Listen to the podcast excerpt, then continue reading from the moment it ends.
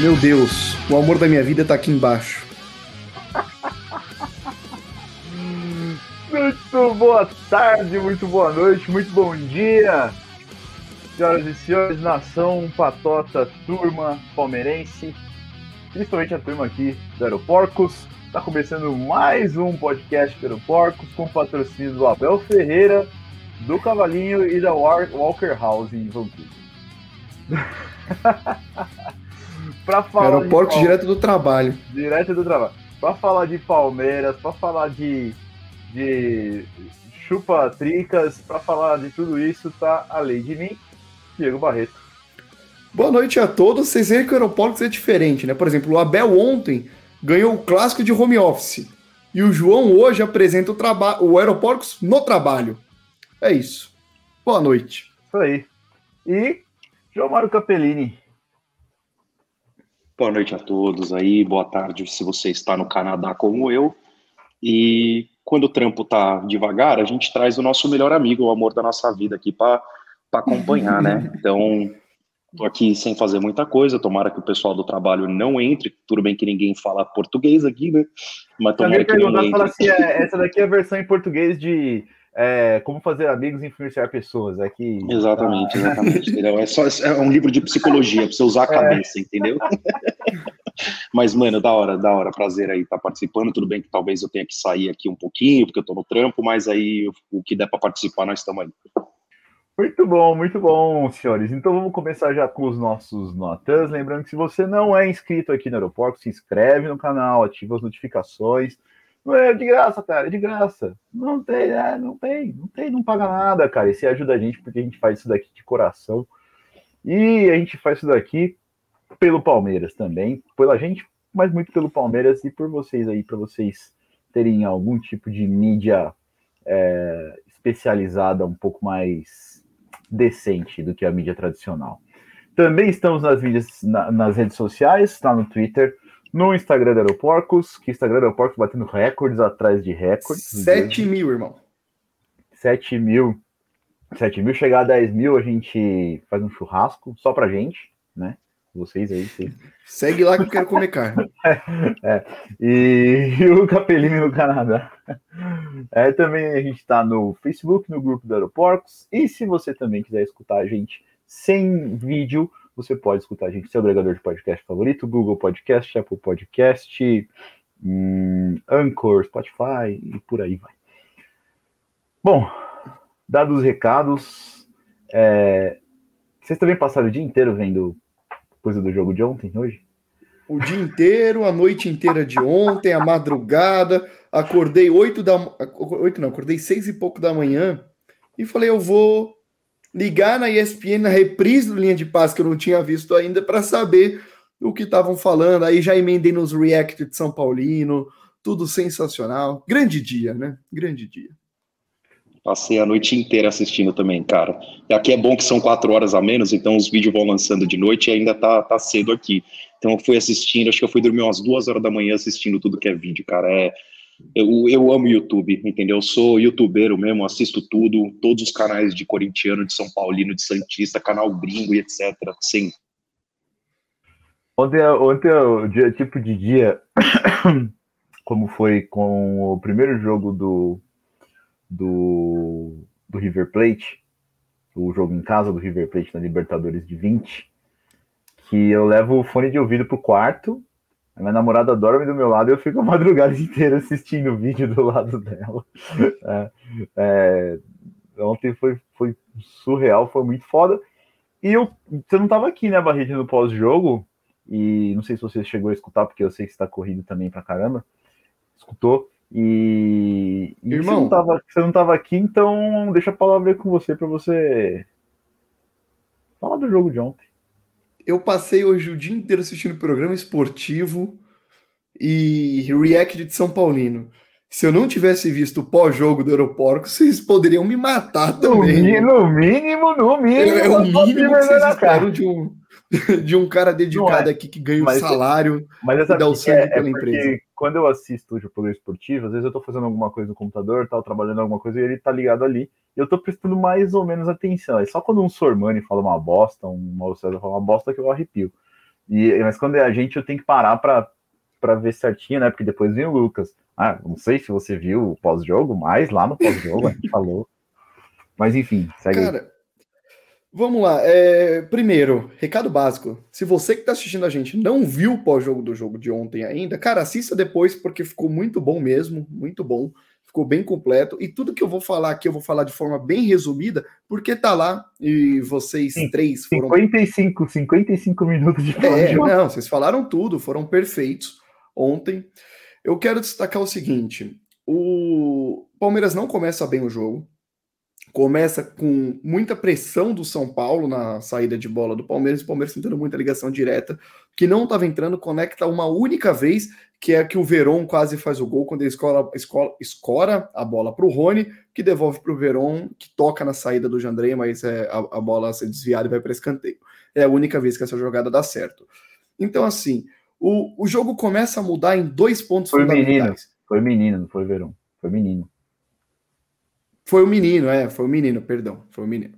É, o jogo muda em dois pontos fundamentais. Primeiro, o gol de São Paulo, que aí a gente já tem que abrir um parênteses para dizer que o, quando veio o VAR para o Brasil, a gente falou, não, agora acabou a polêmica no futebol. Ah, é. Segunda coisa do VAR, falaram, olha, qualquer toque de mão que seja gol vai ser marcado, independente de de ter intenção ou não, para tornar o lance objetivo e não ter problema. E a bola nitidamente resvala na mão do, do Patrick. Não Cara, é que ele posso... fez o gol de mão, ele fez o gol de peito, mas a bola resvalou na mão dele. Posso falar? Eu não consegui enxergar ainda, velho. Não, eu acho assim que eu não consegui enxergar ainda. E aí, meu, minha linha de raciocínio é. Em dúvida, olhando, é gol. Você, você olhando para aquele lance, você tem certeza absoluta. Você olhou três, quatro vezes ali tem certeza absoluta que pegou na mão? Cara, é... sim e não. não, pensando, porque não tem a imagem pensando. nítida de batendo na mão. Sim, porque a bola não mudou de rotação no ar. Então, mas, mas assim, a, a, a marcação de campo foi gol. Foi gol. E aí o VAR. Mas foi ele gol, olha foi aquilo um e ele fala, Não, tudo bem, mas, não, mas ele deu gol. Ele deu gol. É, ele, mas você vê que o Daron que ele faz um, um sinal para esperar. Então ele já deu o gol meio calma porque eu vou ouvir o VAR porque eu já não tenho certeza. E o Patrick, ele sai comemorando, mostrando o peito, mas ele comemora de forma não, tímida. Ele... Claro, não, isso assim. não tem que ser levado em consideração pelo VAR, óbvio. Mas ele, ele comemora de forma tímida e repara que na hora que ele tá voltando, ele vira para alguém que tá do lado dele, jogador de São Paulo, ele coloca a mão na boca e fala alguma coisa. Eu, com certeza ele falou, mano, vai anular minha mão. É, é, então, mas aí beleza, o Daronco dá o gol, tá? Porque ele deu o gol, depois ele ficou falando pra esperar, porque tinha todo o time do Palmeiras pedindo para pro VAR ver. E aí o cara do VAR, eu, assim, eu até entendo um pouco. Por que, que eu entendo? Porque o cara olha o lance, olha o lance, olha o lance, pra, pra, o lance, o lance, o lance. Pra mim, cara, não é claríssimo que pega na mão. E aí o papel do cara é falar, cara, eu só vou mudar a decisão de campo se eu tiver um, um indício forte de que pegou na mão, né? E, e, cara, assim, isso eu concordo. Depois, depois que você falou, depois que eu olhei 300 vezes, eu falei, pô, realmente parece que a bola muda de rotação é, depois que passa ali, mas também um frame tá aqui, outro frame já tá aqui, porque a bola é rápida. É, inclusive, é, se tem uma evolução melhor para o VAR, é, é aumentar a velocidade das câmeras do VAR, tá? E, e eu acho assim, eu acho que foi com a mão justamente pelo comportamento do Patrick. O comportamento dele denunciou. Ele nem comemora direito, tá ligado? Então ele já, ele já tinha certeza que ia anular. Ele deu sorte ali de, de não ter anulado. Mas então, eu não então- acho assim um absurdo o que aconteceu. Até falei isso ontem, né? Mas. É, é, eu acho que isso é muito influenciado pelo resultado. Eu não tô puto porque o Palmeiras no final ganhou. Mas Duas coisas então sobre isso. Primeiro, as únicas imagens que a gente tem é a do, do replay da televisão, o replay do gol. É, são dois ângulos só. Só que o VAR não vive de dois e, ângulos. E dois ângulos ruins, né? Porque um é de frente, que não dá para ver direito, e o outro é num ângulo que também não dá para ver direito, tá meio alinhado, então, assim, com. O VAR tem câmera exclusiva, tem câmera em ângulo oposto, tem várias outras câmeras que permitem ter uma outra imagem. E o que acontece, geralmente? Acontece do, do, do uns minutos depois aparecia aquele check cover do VAR mostrando a imagem conclusiva de tipo, ó, foi só peito e tá tudo certo, é, lance finalizado, análise legal tal. E não teve essa análise. E isso tira a transparência do negócio. Então é uma coisa que eu senti falta. Dois, cadê o áudio do VAR? A gente vai até entrar no catrapo sobre isso, porque não é só do jogo do Palmeiras. Cadê o áudio do VAR de Inter e Botafogo? Cadê o áudio do VAR de Corinthians e Goiás? Não é para mostrar áudio quando a arbitragem acerta, um pênalti nítido. Quando está impedido 10 metros, os caras vão lá, colocam as duas linhas na televisão, mostra o áudio do, do bandeirinha tal, falando que está impedido, é tudo lindo. Agora, quando é lance duvidoso, quando é lance polêmico, aí vai esconder? Não, não pode ser assim. Mas vamos voltar pro, pro jogo e depois a gente fala de arbitragem. É só, só, só dar uma boa noite pro Wallace que entrou aí com a gente. Boa noite, Wallace. Estamos falando aqui do gol, tava, estávamos falando né, do gol do Patrick, eu estava falando que eu acho que não, a imagem não é conclusiva o suficiente para que o VAR chamasse. Fala, Cap. Não, só a colocação que eu fiz ontem durante o, o pós-jogo, é, questão da falta de critério, da bola ter pego na mão dele dentro da área, não marca, nem vai ver, eles perdem 20 minutos em lance que é impedimento, perdem 20 minutos em lance que ah, o cara fez uma carga nas costas na, dentro da área, ou teve um puxãozinho dentro da área, ficou 20 minutos analisando para ver se foi pênalti, se não foi. Principalmente quando é contra o Palmeiras ou a favor de Corinthians, a favor de Flamengo, isso é sempre, sempre foi assim. E no meio-campo teve uma jogada igual, que a bola não pega tanto na mão, mas pega, o juiz na hora já para e marca. Então é falta no meio-campo, mas não é lance para marcar ou para analisar dentro da área um lance que gera um gol. E realmente a, a falta de critério é, é, é absurda.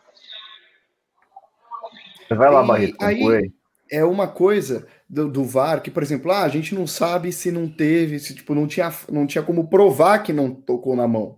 Uh, o VAR da NFL, futebol americano, ele tem um termo para isso. Quando o, o árbitro vai lá no vídeo e não consegue determinar, ele fala que a decisão se manter, stands, ele usa a palavra. E quando ele tem a certeza, ele fala que está confirmada. Então, quando o árbitro no VAR fala que stands, é porque a gente sabe que pô, eu vi as imagens, não tem uma evidência clara, então a gente mantém a decisão de campo.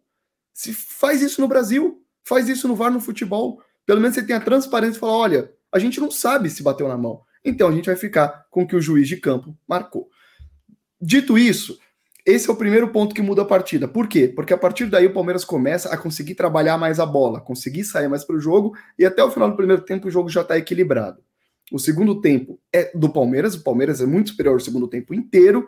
E aí o segundo ponto-chave da partida acontece na substituição do Luan pelo Mike. Porque o Gomes deixa o lateral direita, volta para a zaga, o Mike entra na direita, o Palmeiras se acerta, e a partir daí é um massacre total do Palmeiras. Confesso que quando estava 1 a 0 eu até achei que o jogo terminaria 1 a 0 porque já estava nos 45 e tal apesar do volume do Palmeiras, falei, puta, acho que não vai sair gol aí não, vai ser 1 a 0 é a vida, como diz o Abel, um dia a gente vai perder. Quando o Palmeiras faz o gol, eu tive a certeza que a gente ia virar o jogo. E aí é um rolo compressor para cima de São Paulo, quatro escanteios seguidos, e o Palmeiras vai lá e vira o jogo, com espetacular, mais uma virada, maestria, que eu até botei no título aqui do vídeo, Palmeiras é o time da virada, o time do amor, e espetacular do jeito que foi. Agora, alguns lances que eu coloquei aqui para destacar. Rogério Ceni, cagão. Rogério Ceni foi cagão. Final do jogo botando Miranda, vocês até falaram. O Miranda entra frio, toma dois gols nas costas dele, na responsabilidade dele. Então, parabéns aí para o Rogério Ceni também por ter contribuído com a nossa vitória. É, e eu queria falar também do pênalti do em cima do Rony, porque eu tô muito dividido, cara. Eu olho e falo, claro. putz, ele, inter, ele entra ali no Rony, né? Sei. Cara, sem querer é pênalti também, mano. Sem querer é sei é pênalti lá, também. Sei lá. Eu, eu é, não, fiquei, hoje, não, fiquei, revoltado com a marcação. Hoje, hoje, eu, hoje a gente assistiu muita coisa de futebol, né? Muito programa, eu assisti bastante coisa né? de, de, de, de, de orelhada, né? É, mas todo mundo classificou, a maioria dos programas aí classificaram a, a atuação do, do, da arbitragem ontem como boa, tá? E lá se vai o Capellini. O Capellini. O cara tá ferrado. Tá trabalhando, rapaz. Alguém tem que trabalhar aqui. Tá, classificaram a atuação do Darão como boa. É, e a, a minha, para minha surpresa, não é unânime que aquilo é pênalti, cara. E para mim é pênalti. A uni, e eu acho que o Daronco, na hora, ele não dá pênalti, porque ele fala para o, o, parece que ele fala, ele faz o gesto que a bola estava indo para a linha de fundo. Tá? A, a, a, justificativa que eu acho que o Daron Kudai precisaria ter o áudio do VAR para a gente ter certeza, né, é que ele não marca o pênalti porque a bola estaria indo para a linha de fundo. Se foi isso, isso não está na regra. Então, é, isso pode até ter uma diretriz aí que a gente não conhece, mas na regra não tá. E quantos pênaltis já foram marcados? Aquela malandragem do cara. O cara tá chegando na linha de fundo, o cara vê, ele só dá, só dá o toquinho pro lado e espera, espera bater. É, isso é. não é critério. Para mim, isso não é, não é argumento para você dizer se é uma falta ou não. Aí eu escutei, ah, o Rony foi malandro. Foi, porque ele foi adiantar a bola e foi pênalti. Tem pênalti é, Mas quantas vezes a gente não tá exatamente tá isso? O cara o cruzar Rony... na frente do zagueiro e esperar o contato. Exatamente. O Hulk faz isso toda a vez. E toda vez ele leva pênalti desse jeito. O Dá aqui com a gente acha lateral. que é claro, o goleiro não pega a bola. É verdade, o goleiro não pega a bola. Não pega. Não pega, não sei. Ele entra no meio da passada do Rony, né? É... é, o Rony pega a bola e põe sei, o pé no chão. O Rony, o Rony pega a bola e põe o pé no chão. E aí o Jandrei passa e leva ele. É, eu, eu posso estar é... errado. Deve ter sido pênalti, sim. Ah, a jogada não ia dar em nada? É, provavelmente não, mas e daí? O critério não é esse. O critério do pênalti é, não é. O pênalti do Palmeiras e Santos, que o, o, o Veiga perde o pênalti, o pênalti foi um empurrão nas costas é. do Rocha no lance que também não daria em nada. A bola não ia para lugar nenhum. O é... pênalti do Corinthians e Não esqueci que o, teve aquela briga toda, confusão. O, o zagueiro do Corinthians vai lá. Ah, do Atlético de... Paranaense. O cara tá saindo do da Atlético área, Paranaense. Aí. Também, não ia dar em nada. Então, é, então... Eu, quero ver o, eu quero ver o áudio. Assim, o, não vai importante... divulgar, essa é a minha crítica. Não, então, vai, não vai divulgar. Não, não, vai divulgar porque é uma porcaria, porque a arbitragem tá sob uma pressão absurda e tá fazendo merda atrás de merda. É, Tirando eu, isso, ó... eu queria fazer um elogio aqui. Tem o Catrapo, mas tem o, tem o pouso liso aqui nesse programa, e é o Pedrinho. Cara, o Pedrinho é um cara muito bom, velho. É um dos poucos ex-jogadores que consegue avaliar uma partida de futebol de um jeito decente. E ele fala uma coisa interessante, que além do momento do Palmeiras no final do jogo, quando o Ceni tira o Caleri isso, e coloca o Miranda, isso passa uma mensagem muito importante para o Palmeiras, que é nós estamos tomando burdoada demais. A gente está com medo de perder o jogo.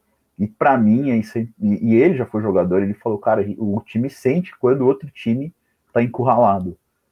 E, e, aí veio o que você falou, o Rogério sempre foi medroso. Ele não só foi medroso, como ele fez essa, esse, esse medo transparecer, assim, levou esse medo do banco para o time do São Paulo. Como assim, com quatro escanteios seguidos, foi quatro ou cinco escanteios seguidos é, é, todo mundo desatento, Foram... falha de marcação, e, enfim. Foram quatro canteiros seguidos. E esse exemplo do time sentir é o Palmeiras Atlético Goianiense do, da semana passada, que o Corinthians, o Corinthians, ó, o Atlético Goianiense nitidamente sente o primeiro gol, o Palmeiras percebe isso e em três minutos faz três gols. O Palmeiras falou, sentiu, então tome. Eu Toma. lembro do Palmeiras e Ceará, logo quando a Bel chega também, Copa do Brasil, Palmeiras faz um gol, o Ceará dá aquela titubeada. O Palmeiras fala, então vamos para cima logo. E vamos as primeiras grandes atuações do, do, do, Abel Ferreira e ainda a gente estava com alguns desfalques por Covid lá naquela época, no, lá longe de 2020, né? Jogo assistido, jogo assistido no Pinu. Eu e você estavam lá no Pinu, se eu não me engano. É, lá no Pinu, é. E Fala, assim, o. Não, tava aqui ouvindo, vocês desculpe interromper, que eu tava falando aqui, mas eu tava ouvindo. Pênalti, hein? Pênalti para mim, claro. Claro, o Rony é mais esperto, é mais rápido. Eu falei isso ontem também. Ele bota o pé Povo e tá o Jandrei já saiu antes e encostou nele. De novo, sem querer também é pênalti. E, e, foi pênalti. Na minha opinião, pênalti claro. Sim, e sabe qual que é o problema? Que eu vejo esse pênalti, eu vejo muito Palmeiras se fudendo numa dessa. Quando acontecer contra ah, o é, Palmeiras é, igualzinho, vai ter VAR e vai ter pênalti. Vai ter VAR e vai ter pênalti. E assim, eu não tô nem falando que existe um favorecimento, nada. Porque o critério é tão zoado que amanhã não vai ser o Daronco, tá ligado? Amanhã vai ser o, o Wilson, ou um qualquer outro, ou um Klaus, ou qualquer outro. E aí vai ser pênalti, entendeu? É, tudo farinha do mesmo saco, velho. É, não, mas assim, eu, eu não vou partir do princípio que existe uma movimento da, da federação para prejudicar o Palmeiras, porque não tem prova nenhuma que isso, que isso existe, entendeu? Ah, cara, eu acho que é ruindade mesmo, coisa. e eu acho que piorou muito quando trocou a última troca de, de, de, de presidente de arbitragem, piorou demais, demais, demais, demais, demais. Uma coisa que eu adiantei aqui, o VAR estava sendo super utilizado, aí você vai tirar, o juiz, o juiz acostumado a, a se apoiar no VAR toda hora, virou o que virou, mano. Virou o que virou. Eu achei que quando o CNM assumiu a arbitragem, uh, começou a melhorar. Os primeiros jogos, primeiras rodadas, estava melhorando. Foi aquele VAR que passou a não marcar nada, aí depois começou a estabilizar. Eu, não, eu, eu achei, achei, que estava melhorando, só que de um, umas três rodadas para cá, afundou. Então, ah, não, porque volta, porque, porque aí volta a malandragem do, do jogador, porque aí volta o, o, a pressão do juiz. As coisas que, não, que aconteceu antes do VAR começam a voltar, e aí você vê como que o VAR era. Eu prefiro muito mais o que estava o campeonato no começo do que o que está agora. Eu, eu, acho que o VAR antes estava interferindo demais. Mas aí também é um papo para a gente falar depois. É, sobre, interfer sobre interferências de arbitragem no campeonato, não é claro, a gente não tem como provar isso e nem tem como acusar isso. Mas, cara, sei lá, meu. Corinthians ajudado, Inter ajudado, Palmeiras prejudicado. É tipo, o 2 e o 3 ajudado e o 1 um prejudicado. Tipo, pode Prova, ser a maior a gente... coincidência do mundo? Pode ser a maior coincidência do mundo. Mas assim, ah. convenientemente, isso poderia ter, ter interferido para o campeonato não se não desgrudar. O líder perder ponto, o segundo e o terceiro tá sempre colado ali, como o segundo hoje tá. Se o Corinthians tivesse perdido ponto, o Corinthians estaria hoje com 22, 23 pontos. E aí? O Palmeiras seria com 28, o Palmeiras seria aberto 5 contra tudo, contra tudo e contra todos. Aí, meu irmão, na moral, eu vou ser bem claro aqui, bem direto para todo mundo. Se vier bater de frente na limpeza, vai levar em sacolada. Não tem disputa contra Corinthians, Palmeiras, Inter, Botafogo, Atlético, pode botar aí, o Palmeiras em sacola. Então, se os caras estão tentando fazer alguma coisa, tá certo os caras. É o único jeito que vocês vão bater de frente com nós, meu amigo. E, e, e assim, oh. quem discorda é clubista, entendeu? Assim, tem que aceitar que bater de frente com o Palmeiras, meu irmão, é tapa na cara, velho. É tapa na cara. O Alvirrubro da Zona Oeste, com nós aqui. Boa noite. E o Francisco coloca um ponto aqui interessante. Não adianta mexer na presença da comissão de arbitragem se os árbitros são os mesmos. E o Textor até comentou, até tweetou esses Perfeito, dias velho. falando Perfeito. o Sávio, tweetou para o Sávio, né? Falando, Sávio, pelo bem do futebol, renuncie à arbitragem. O Sávio Pereira Sampaio, irmão do Wilton, é um péssimo árbitro. É um árbitro, não vou falar péssimo, mas ruim para péssimo. E ele é um cara que faz. Todo jogo tem polêmica. É erro atrás de erro do Sávio. E esses dias ele ganhou o, o pet da FIFA. Agora ele é árbitro FIFA. Um cara que erra sempre, foi condecorado, foi premiado como árbitro FIFA. E qual que é a solução da arbitragem quando erra? Quando, a solução da comissão de arbitragem quando o árbitro erra?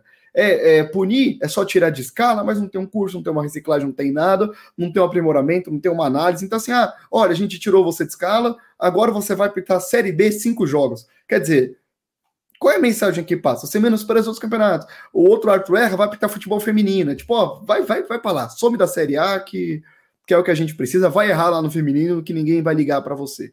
É, essa é a mensagem é que, a, que a CBF... Do, é uma esculhambação do caramba com o futebol e, e, e, pode mudar campeonato, pode mudar um monte de coisa e, e tá, tá, eu fico imaginando o Textor, sério mesmo, eu fico imaginando o Textor naquele jogo, depois que acontece o que aconteceu, ele falando assim, onde eu enfiei o meu dinheiro, mano? Não, não no Botafogo, tô falando no futebol brasileiro.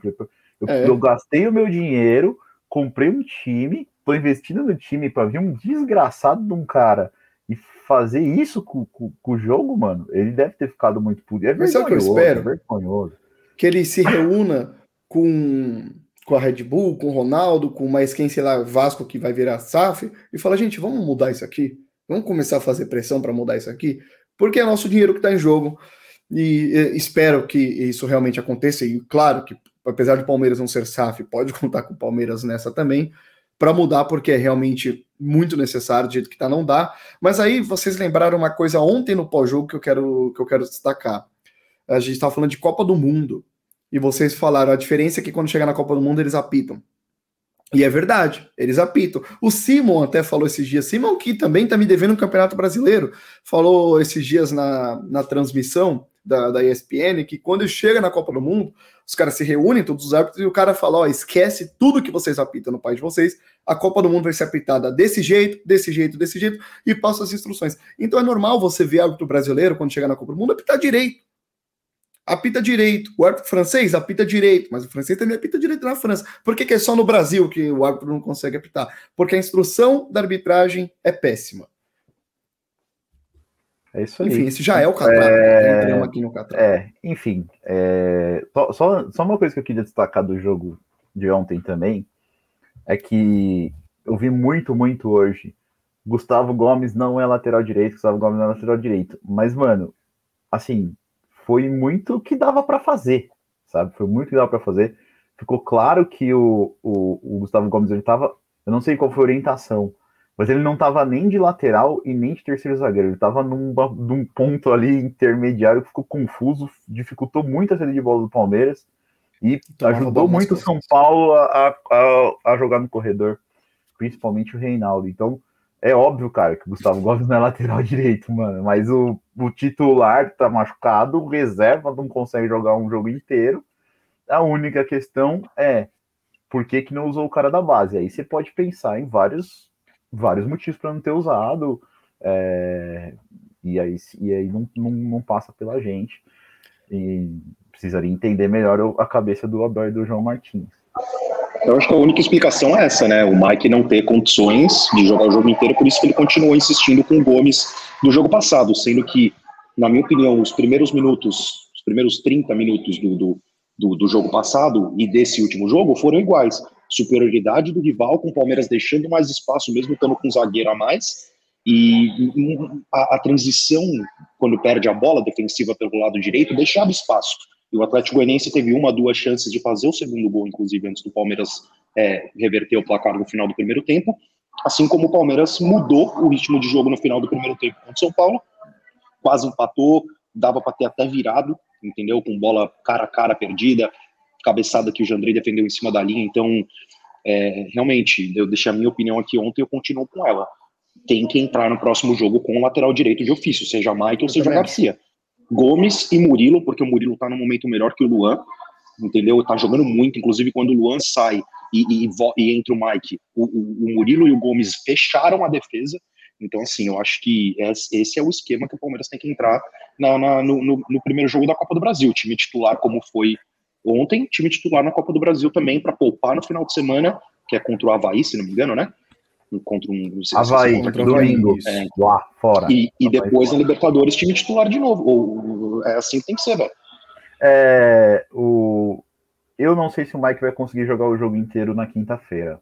Eu acho que tá tudo sendo preparado para ele pelo menos começar o jogo jogando na lateral, e aí no meio do jogo, dependendo do que acontecer, pode entrar um Garcia ou pode entrar um menino, porque o Rafael, o, o Zé Rafael volta poderia entrar um Gabriel Menino meio que fazendo a lateral direita ali num, segundo, num, num eventual metade de segundo tempo aí. Eu acho que para o jogo de quinta-feira as opções vão aumentar bastante e não vai ter esse, essa desorganização, porque aconteceu uma desorganização muito, muito feia na, na defesa do Palmeiras ontem no começo do jogo. Só que, só que eu não acho que se o menino entrava na lateral de ontem, o menino foi super mal, cara. Desculpa, eu acho que ele foi, foi mal, foi mal. Foi mal, pior em Não é que ele foi horroroso, mas foi o pior em campo para mim. Eu acho eu que a gente sei. tem que tirar essa ideia do menino lateral direito. Já foi. É, eu acho que isso, isso não, tá não falando aí, né? Eu acho é. que ele, ele é. não deve ser de ofício, mas se ele, pô, numa situação que o titular tá machucado e reserva machucado, ele pode fazer. Ah, mas se for aí, mano. O Gomes de primeiro volante, não precisa, porque vai jogar da Zé. Não, não, não, não. Pô, se eu deixo o Mike entrar, ver o que o Mike vai, como o Mike vai responder. A gente tem um moleque que é uma super promessa, um puta jogador também na, na, na, na reserva da lateral, que é o Garcia. Então, pô, dá, dá uma Não para um mata-mata de Copa do Brasil no Morumbi, né? Então, mas, então, e se sim? Porque o, o Gabriel Menino deitou e rolou no mata-mata de Libertadores contra o River mas, na Argentina. Ó, eu acho que vai ser o Rocha. O Rocha tava com mialgia na coxa direita, já treinou, é, tá, tá treinando normalmente. Eu imagino. Rocha voltar também. Né? Se ele tá perfeito, seria a opção ideal, entendeu? Aí entra Rocha, sai Rocha, entra Mike, mas eu acho que assim, pronto, o Garcia tá, mano. Assim como a gente tinha desconfiança com a molecada na, na, na, Libertadores 2020, a gente viu a resposta do Patrick de Paula, Danilo, Renan, Gabriel Menino. E por que não o Garcia? A gente tem o Garcia, inclusive no meio entra o Bicalho, o Fabinho, é, o, o, Como que é o lateral esquerdo? Esqueci o nome dele. O. Vanderlan. Vanderlan. Vanderlan. Vanderlan. Pô, então assim, a gente, a nossa molecada da base, não é que eles são moleques irresponsáveis e que estão começando a, a, a, ver o que é jogar em alto nível. O Palmeiras vem empapando tudo desde a base, os moleques estão prontos para encarar. Ainda mais esse time Cara, mas, é, mas assim, assim, é um processo, é um processo e a gente tá, eu tô entendendo que assim, o Luxemburgo colocou os moleques para jogar meio que na necessidade. E poderia ter dado bem errado, né? E acabou dando certo. Eu vejo que o Abel ele tem a preocupação de fazer os meninos entrarem no time com um processo bem mais longo, bem mais controlado. É, a, a, situação é bem, bem diferente. Talvez seja por isso que ele não colocou o Garcia num jogo como o jogo de ontem, que ia ser um jogo pesado. O Leonardo Fraga tá falando, acho que o menino foi mal. Tá constante nos jogos, pelo menos nós estamos vendo ele uh, atrapalhar o time, como vimos de tempos em várias histórias, sempre tá melhorando, tá, tá melhorando bastante o menino, a gente vem falando isso é, de, de jogo, jogo após jogo. É, eu acho que ficou difícil para ele ontem, cara. Assim, ele acabou sendo responsável por, por ter, ter uma criatividade no jogo de ontem que ele não costuma ter. E acabou, ele acabou errando muito. Ele ficou muito responsável por tocar o jogo e acabou errando muito. Acho que por isso que. É, você substituir, substituir o Zé Rafael na função que ele está fazendo é, é uma difícil. responsabilidade grande. É muito entendeu? difícil. Então, assim, não, não outra... foi péssimo, não, assim, não foi péssimo. Mas gente veio falar para mim que, pá, o, não achei que o menino foi tão mal, e muita gente veio falar que o Danilo foi, foi mal. Eu não achei o Danilo mal, achei o Danilo que é ok, não ótimo, mas ok. É... Eu, eu tenho uma outra crítica ao menino, que não é nem tanta crítica, mas é mais um pedido de calma, cara, porque ele tá tentando fazer uns gols de fora da área totalmente torto. É, não sei, parece que tipo, ele tá nessa, nessa vibe de segunda chance do Abel, e ele já acertou antes vários chutes de fora da área, ele batia bem falta, não tá tendo oportunidade ainda, mas tá treinando. Mas até fez gol fora da área da Libertadores, lá na, na, na altitude, se eu não me engano, um golaço, puta golaço lá. E ele tá tentando fazer um chute de fora da área que, cara, para mim é, é, totalmente desnecessário. Me lembra até o Rony, quando antes dele fazer o primeiro gol dele no Palmeiras. Chegou uma hora que ele estava tão desesperado que ele estava de qualquer lugar. E eu, às vezes eu tenho essa impressão com o menino também. Então, meu, relaxa, faz o seu, não precisa queimar tanto de fora, não, que, que às vezes a bola vai longe pra caralho.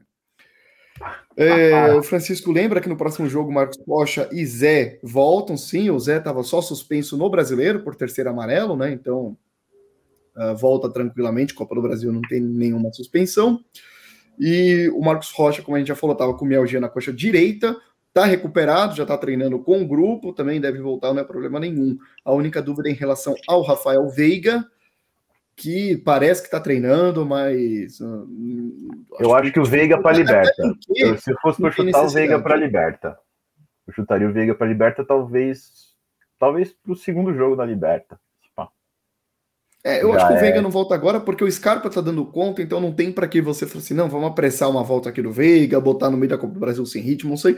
Eu acho que não precisa. Para quem, aí, viu então, pra... Pra quem viu o Valdívia jogando com o tornozelo do tamanho de um Fusca. Com infiltração é... e a porra toda, né? É reconfortante saber que o Palmeiras não tem mais desespero para devolver jogador pro jogo. Exato. E aí, só para a gente fechar então essa rodada de ontem é, eu quero destacar duas coisas. Um, se eu chamasse Diogo Barbosa, essa hora eu ia olhar para o Reinaldo e falar: se é fraco, hein, pai? Muito fraco. Porque.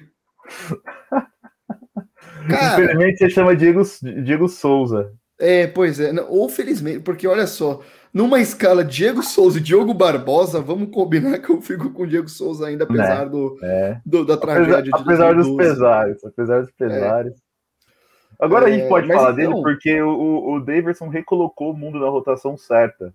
O, o Diego Souza então, tirou, agora o Davidson posso... recolocou, agora tá, tá permitido falar. falar no agora tá permitido. Então, cara, o Reinaldo. Aliás, como é lindo ver o São Paulo fazer cera, né? Parece que a gente até sabe como é que vai ser o final. E o Reinaldo também fazendo cera e, e a porra toda. Enfim, muito fraco. Muito fraco. É, tem três jogadores que eu acho que são particularmente é, meio desequilibrados no São Paulo. É, o Reinaldo, totalmente desequilibrado. Mas o cara é violento, é briga por qualquer coisa. O, o Rafinha, cara, bizarro também. Rafinha expulsou do clássico. E o, e o Calei, que ele parece uma borboleta jogando, né? Ele, ele joga assim, ó, né? Pra ver se acerta alguém para sair com a bola. É, esses três caras para mim não me desce, não. Eu xinguei eles pra caralho ontem. É, papelão do caralho do Reinaldo. Foi sair lá, quando ele foi sair, o Gabriel Menino foi apressar ele, ele ficou bravinho, quis ir pra cima, não sei o quê. Acabou o jogo, o Gabriel Menino foi agradecer Deus, Jesus, sei lá. E ele foi pra cima do Gabriel Menino, ou seja, foi pra cima do menino, não foi nem. Ah, velho. Nem, nem foi pra cima porque cara, foi, né? Quantos anos o Reinaldo tem, velho? 30 anos nas costas? Não aprendeu a perder, perder ainda? Né? Não aprendeu a perder. 30 anos de vida, 15 de futebol, não aprendeu a perder, mano. Puta e falou um monte de bosta, deve ter falado um monte de bosta pro Gabriel Menino na hora que ele tava saindo, que o menino foi apressar ele pra sair lá, ele olhou pra trás, deve ter zoado, falando alguma coisa tentou, de tá perdendo. Né? Aí na hora que o menino ajoelha e agradece, o cara vem e fica bravo, entendeu? Então, tipo, é, é hipocrisia, é, é criancice e choro de perdedor. Quebrou o vestiário, quebrou o negocinho no vestiário, chutou placa, saiu batendo pé. Sou então, segurança, eu sou segurança e ainda dou um tapa na cara dele, mano. Eu, coisa que eu fazia quando eu tinha 13 anos de idade, ele faz com 30. Então, parabéns aí, Renan. Nessa confusão toda, eu gostei do. Tem uma hora que o da captação do som ambiente e pega a voz do Dudu falando: Quinta-feira nós está aqui de novo. Não, não falou assim, não. Falou: Quinta-feira nós está aqui de novo. a voz do Dudu, puta merda. Parece uma matraca falando. É, só que o Rinaldo não vai brigar na quinta-feira, não, porque quinta-feira o trem volta e ele joga ele luta boxe, irmão. Toma cuidado. É, graças a Deus, né? É, cara, o, o, o, é, o São Paulo, bom, já que a gente já praticamente refalou, falou aí tudo do jogo passado, é só deixar um salve aí para a torcida do São Paulo que fica gritando que a gente não tem mundial, muito embora nós, nós tenhamos. Foi o mundial lá para jogar no, no lugar do. Tentaram, né? Do Caleri, sei lá, em vez de pôr o Éder, né? põe a taça do mundial lá no campo, ver se. É, põe, manda o Éder segurar a taça do Mundial para ver se ele consegue segurar a bola lá na frente também. Porque depois que o Caleri saiu. Queria entrevistar um torcedor São Paulino, pegar alguém ali da bancada ontem e botar ele aqui do meu lado, aqui, ó, na, na, na no, no podcast, e perguntar: você tá feliz com seus três Mundial e levando sapatada na busanfa todo jogo?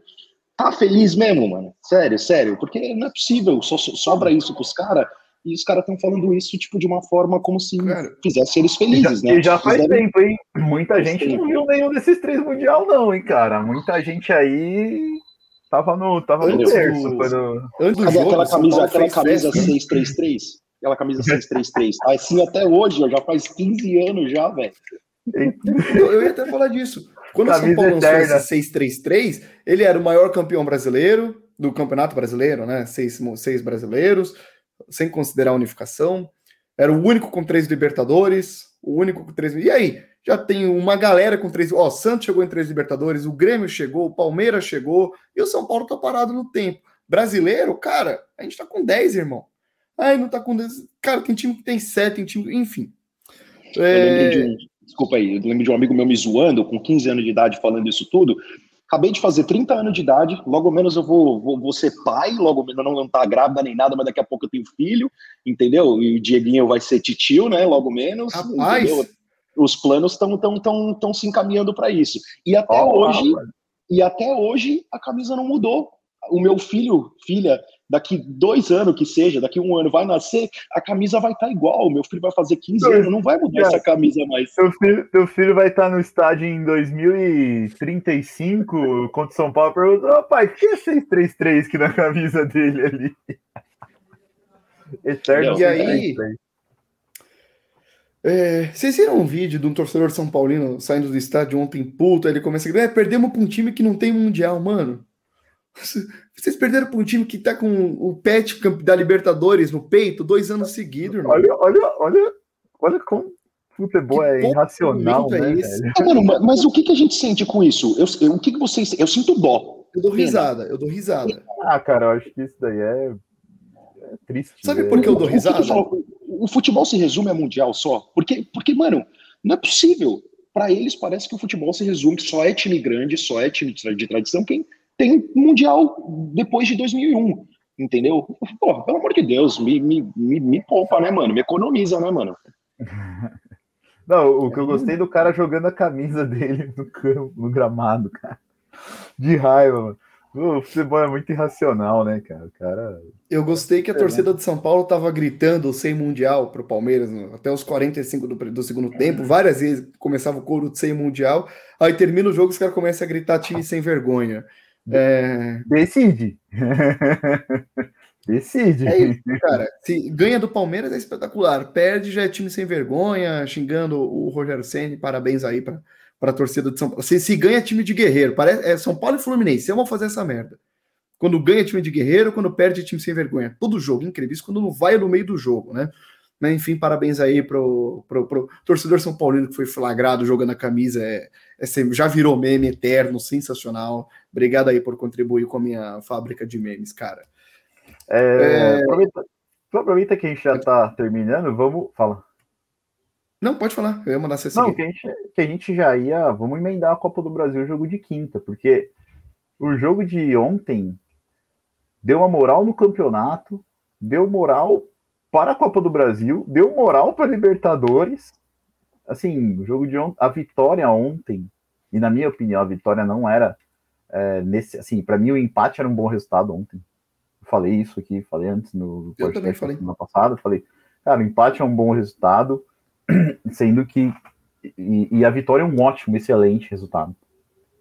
Eu não estava nem contando, a, minhas contas de, eram 6 pontos e 9.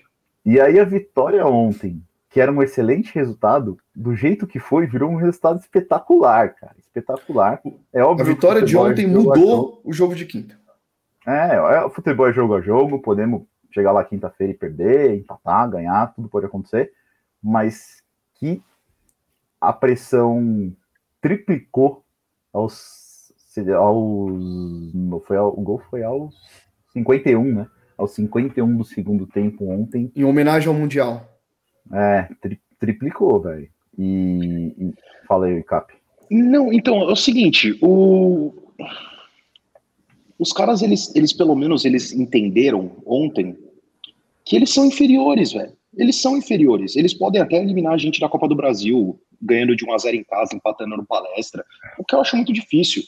Mas, pelo menos, serve mais uma vez para botar os caras no lugar deles, porque você vê um monte de São Paulino batendo asinha durante a semana, e falando de 100 mundial e que a gente vai pegar aqui no Morumbi, o bicho pega.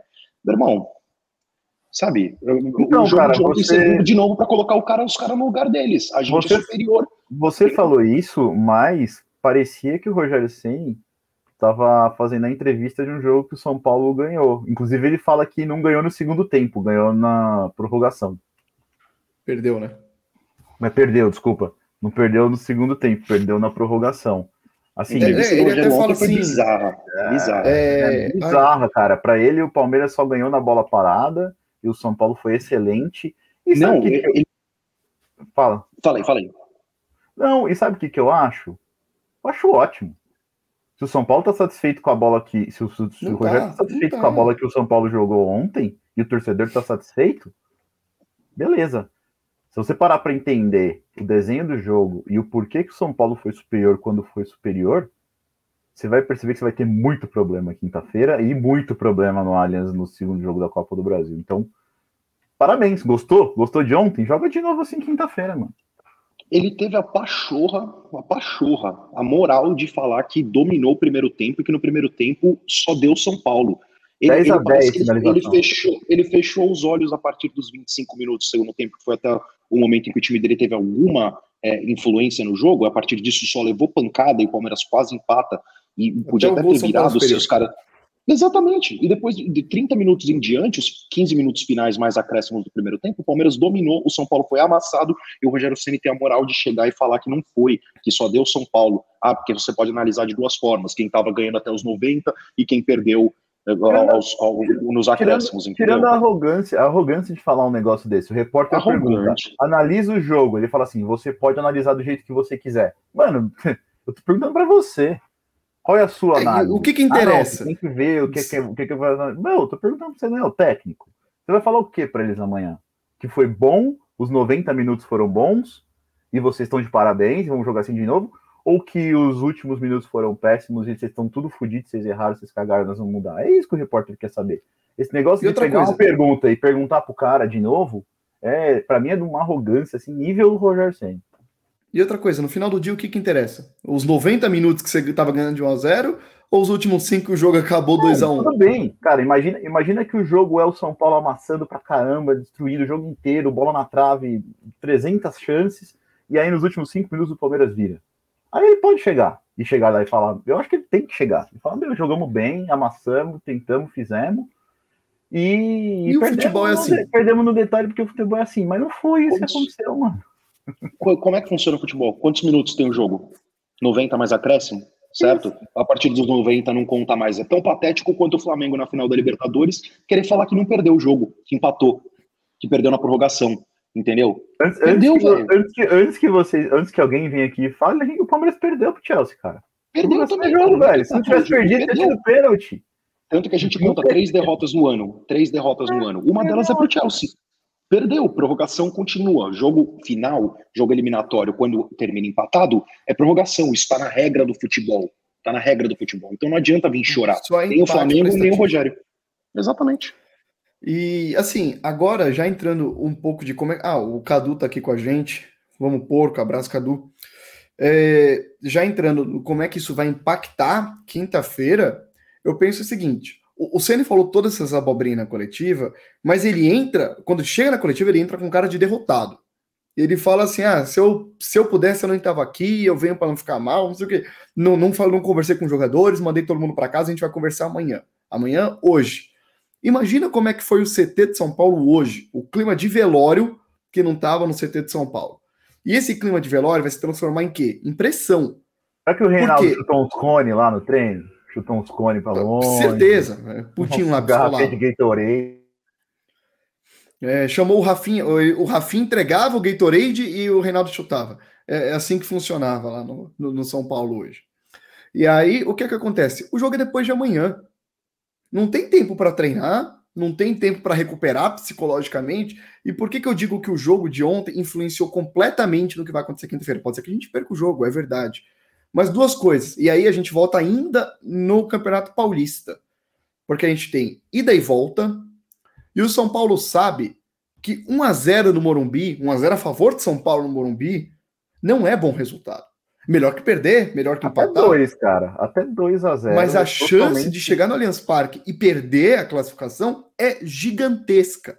Pode ser que leve, mas a chance é gigantesca. Só que agora o São Paulo tem o fator pressão da torcida junto. Se o São Paulo ganha esse jogo de 1 a 0 a torcida era mil amores com o time na quinta-feira. Agora não vai ser mais.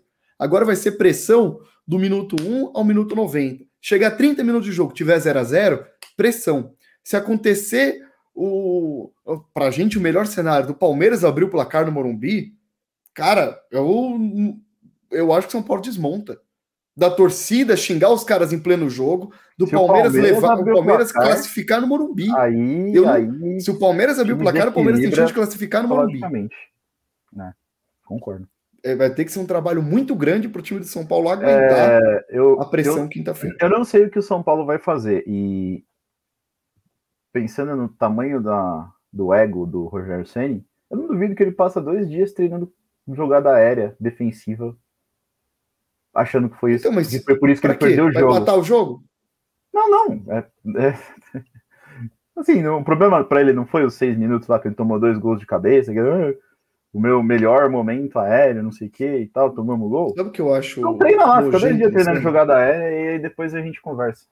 Sabe o que eu acho nojento no Sene? Nunca é culpa dele. Ele chega na coletiva e fala: não, o planejamento foi certo. Botei cara alto lá. Se a gente tomou o gol, a culpa é do Miranda, não é minha. É, foi basicamente isso que ele falou lá na coletiva. Rogério Senna é nojento.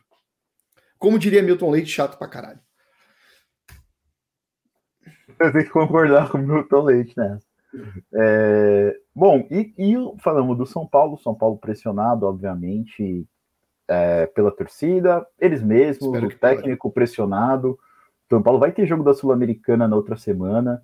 Tem que pensar nisso também, porque é, o Campeonato Brasileiro é um campeonato difícil. Para o São Paulo sair ali do onde ele está e acabar e se afastar da zona da Liberta é dois palitos, tá tudo bem embolado ainda. É, eu acho que isso, esse é o ponto, aspecto de São Paulo. E para o Palmeiras, senhores? Regra das 24 horas, comemorou até as 8 agora e quinta-feira é outro jogo, outro campeonato. Foco total. Foco total. Se o Palmeiras entrar focado com os reforços que vem, Marcos Rocha, Zé Rafael, o Palmeiras é muito superior a São Paulo. A gente já viu isso. Quando a gente discutiu no podcast passado, a gente até entrou nessa discussão que eu falei: São Paulo, no Morumbi é complicado. Vocês falaram São Paulo só tem o Caleri. É verdade, São Paulo só tem o Caleri. E ontem, e ontem, o Caleri assim, sai. Assim, tirando, tirando o Reinaldo no corredor por conta da deficiência técnica do Palmeiras, que ele fez ali as duas, três jogadas principais do São Paulo, a única jogada que São Paulo tinha era pegar a bola da intermediária, chutar para frente, esperar o Caleri, o, o Caleri dominar, tentar girar, e ele é bom nisso, ele, ele domina, ele gira, ele tira zagueiro e torcer para ele fazer o gol ou para ele tocar para um companheiro. Né? O Murilo melhorou muito depois que o Palmeiras acertou a zaga e ganhou todas do Caleri. Ou seja, a, se você anular o Caleri, minha visão tá de São Paulo, se você anular o Caleri, que é o melhor jogador de São Paulo, você anula 90% de São Paulo. Aí vai sobrar bola parada e uma outra, uma outra escapada é, pelas laterais para tentar fazer um gol. E aí, o, assim, eu sigo muito a regra de que mata-mata, cenário perfeito, perfeito não, mas consideravelmente ideal é você empatar é fora e ganhar em casa. Então, eu continuo com o pé no chão de achar que um empate no Morumbi quinta-feira, apesar do que foi o jogo de ontem, é um bom resultado. Não tem gol fora. Pelo menos sair com 0 a 0 é um bom resultado. Tá tudo certo. Porque na semana, na semana que vem, não, né? Daqui três semanas, o Chiqueiro vai pegar fogo e o Palmeiras decide em casa contra o São Paulo uma classificação e São Paulo treme no Allianz Parque. A chance da gente passar é gigante. Claro que isso vai depender de como vai ser o jogo, principalmente em questão da pressão do São Paulo que a gente está falando aqui, para ver se o Palmeiras tem condições ou não de ganhar o jogo quinta-feira. Se conseguir ganhar, aí, meu amigo, aí tem, fica fácil de ver. E tem outro fator: ninguém sabe como nenhum dos dois times vai chegar para o segundo jogo. Que é daqui a três semanas, depois de rodada de liberta, pode ter lesão, tanto do São Paulo quanto do Palmeiras. Pode ter a derrota de um dos dois que vai prejudicar bastante. Imagina se o Palmeiras é eliminado na Libertadores ou se o São Paulo é eliminado na Sul-Americana. É, é, pesa muito. Então, assim, uma vitória no primeiro jogo, quinta-feira, seria puta, perfeito. Se conseguir, vai ser perfeito. Só concordando ali com o que o Diego falou, é como se esse jogo de ontem não tivesse ocorrido porque para mim, sinceramente, Palmeiras ganhar do São Paulo, seja onde for, hoje em dia é um resultado normal, normal, apesar de ser clássico, no Morumbi é mais difícil, mas é normal, o Palmeiras tem um time superior, comemora com os méritos de ter ganho sem o Veiga, sem o Rocha, sem o Zé, sem o Abel, ótimo. Passou 24 horas, deu e foco, foco. Copa do Brasil não é o nosso principal foco, não é a competição mais importante ou que a torcida mais quer, seriam Brasileirão e Libertadores. É, ser tricampeão da Libertadores seguido é muito difícil, muito difícil. Então a gente precisa manter os pés no chão quanto a isso. É, saber que no Campeonato Brasileiro já foi aberto uma gordurinha, mas não pode vacilar. É, aproveitar os pontos contra os times pequenos, inclusive nessa próxima rodada, é, poupando o jogador. Então tem que jogar bola. Mas bola para frente, esquece o que aconteceu, foco na Copa do Brasil e arrancando um empate lá. Tudo bem que agora não tem essa parada de gol fora, então não interessa se com gol ou sem gol, arranca o empate lá e define o jogo em casa. É, é minha opinião. É, só lembrando aqui, você falou da, do Brasileirão, né? Como tá a tabela, né? O Palmeiras está em primeiro com 28, vem de quatro vitórias e um empate. Corinthians está em segundo com 25. Sendo que o saldo de gol do Palmeiras é 17. 17 a 7, é surreal. E é o mesmo tanto de gols que o Corinthians fez, tá? que é também exatamente 17. O saldo de gol do Palmeiras é o gol pró do Corinthians do Palmeiras é o time que mais fez gol no campeonato de bem longe, tá? Acho que o segundo melhor é o ataque e melhor defesa. Com 19, é. Melhor ataque, melhor defesa. Uh, e aí que abre a distância é do primeiro para o terceiro, porque o terceiro sete empatado, pontos, né? É, já estão sete pontos do Atlético Paranaense, Atlético Mineiro e Internacional, sendo que tem um duelo entre Corinthians e Atlético Mineiro, tá? Ainda a, é a última rodada. Né? Então, uh, e daí para frente tem Fluminense e Botafogo com 18, que já são 10 pontos. São Paulo e Santos também com 18. E Bragantino com e 18. O, e aquele time que já ninguém mais lembra que existe, chama Flamengo, né? Já foi a fase. É, tá, já está 13 pontos atrás, pode começar a pensar em Libertadores ou Sul-Americana, que grande abraço aí para o Cheirinho que achou que podia ser campeão esse ano, já era, 13 pontos. Eu não sei nem se o Palmeiras perde 13 pontos, imagina o Flamengo tirar 13 pontos de diferença. E não é só o Palmeiras perder, né? Ainda tem os outros, né? O Flamengo teria que é, ver todo mundo não. perder. O Flamengo tá, tá numa situação é. bem complicada, cara. A zona de rebaixamento tá três... no 14, tá? A zona de rebaixamento tá no 14, tá? É, quatro pontos vai atrás cair. São Paulo, por exemplo, e... Não, o Flamengo não vai cair, mas tem time que tá com 18, por exemplo, Botafogo, Santos, São Paulo, Bragantino, Havaí, Atlético Goianiense, tá com 16, Ceará com 16, que, cara, tá colado na zona de rebaixamento. O campeonato, o campeonato tá espremido, tá embolado, tem, né? tem, né, tirando o Palmeiras e o Corinthians, o resto tá tudo meio compactado ainda no, no na meiuca ali entre 6 é. e 7 pontos de diferença. E só passando então três jogos aqui do Palmeiras, a gente no brasileiro, tá? Falando, falando de Campeonato Brasileiro. Havaí fora de casa, que é um jogo muito bom para a gente fazer três pontos, se bobear até poupando o jogador. Depois, um jogo que eu acho que vai ser o mais chato da sequência, que é Palmeiras e Atlético Paranaense no Allianz Parque. E eu digo que é chato porque o Filipão vai montar um ferrolho defensivo, irmão, que vai ser aquele jogo que o Palmeiras ou faz o gol de cara ou vai começar a ficar mais chato e vai ser um jogo entre Libertadores, né? Entre os dois jogos com Cerro, então tem todo o pensamento de Libertadores, mas é um jogo que, por ser em casa, o Palmeiras tem que dar um jeito de conseguir ganhar e só fechando a sequência de três jogos, depois visita o Fortaleza no Castelão. Uh, Fortaleza que tá mal, tá tentando se achar, mas continua mal, às vezes joga bem mesmo assim, perde. Eu não acho difícil, não acho impossível, não acho distante Palmeiras fazer nove pontos. Não, não é impossível, não, cara. É, é bem possível. Vai ter muito duelo importante aí no meio. Então acho que vai ter um uso de, de, de time reserva aí. Então talvez não dê para contar já com os nove pontos.